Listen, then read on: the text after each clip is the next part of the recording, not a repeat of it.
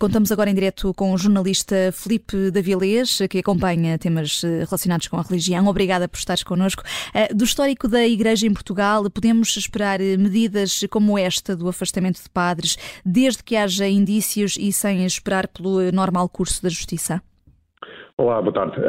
nós, não, neste momento, não podemos esperar outra coisa. Uh, eu, eu tenho dito que Portugal tem a, vantagem, entre aspas, de chegar a este problema com um atraso de cerca de duas décadas em relação a países que já lidaram com ele e que já lidaram com ele bem.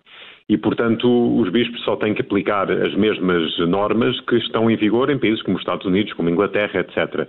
E que em Portugal também já começavam a ser aplicadas nos últimos tempos eu acho que é importante termos em conta que Portugal não, não, não está a desbravar caminho neste sentido, nem está a começar do zero. A própria, a própria Comissão e, o, e, o, e a encomenda do relatório já fazem parte de um processo de reforma na Igreja Católica em Portugal e, portanto, acho que os bispos, na sua esmagadora, esmagadora maioria, já perceberam e ganharam e, e têm noção da importância de seguir rigorosamente as normas que já estão estabelecidas para estes casos. No, no, no caso dos 100 eh, ou mais padres, e que não são só padres, mas que, que muitos serão padres, eh, que, que, ainda estão no ativo e que estão nesta lista que, que foi hoje entregue à, à CEP, o que é preciso fazer, exatamente como dizia o padre José Manuel Pereira de Almeida eh, agora antes de eu entrar no ar, é apurar, primeiro, ver os casos, pode haver casos que já foram julgados, por exemplo, penso, lendo o relatório, penso que, que haverá um ou outro caso assim, e nesse caso pouco haverá a fazer, sobretudo, dizer, se, se já tiverem sido ilibados ou se já tiverem cumprido pena, não vão ser processados outra vez, a não ser que haja novas acusações. E, e para os outros é averiguar a credibilidade da, da, da acusação, suspender, se for caso disso, e depois, eh, muito rapidamente, se Deus quiser, eh, deixar que os processos sigam os seus trâmites, tanto civil como, como canónico. Na maior parte das vezes será canónico, sabemos que a maior parte dos casos a nível civil já prescreveram, para depois ver o que é que se faz então com, com, com essas pessoas. Hum.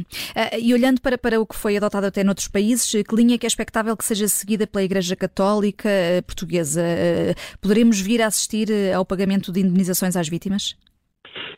Portugal não tem uma grande cultura de, de indemnização neste, nestes casos e é curioso ver que a maioria dos, dos testemunhos que estão no relatório, portanto, nós só temos acesso àquilo que a Comissão publicou no relatório, mas a maioria dos testemunhos não parecem ir no sentido de pedir indemnizações.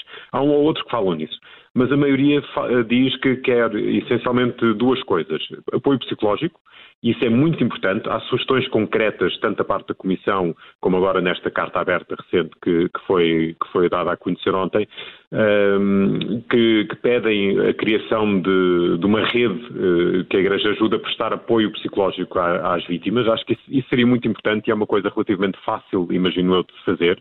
Muito mais fácil, certamente, do que ter que enfrentar guerras judiciais por causa de indenizações que depois podem levar as judiciais à falência, como já vimos noutros países, nomeadamente nos Estados Unidos.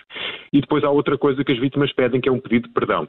Este é um pedido curioso, porque a Igreja já pediu perdão várias vezes. O facto das vítimas continuarem a, pedir este, a exigir este pedido de perdão significa que os pedidos de perdão públicos, vagos para o ar, que às vezes são os possíveis, não chegam.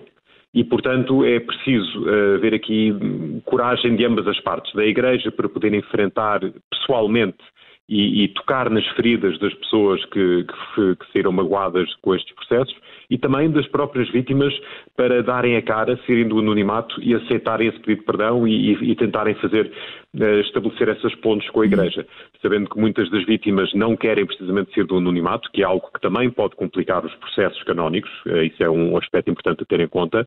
Isso, isto vai ser complicado certamente, mas é, é urgente tentar fazê-lo.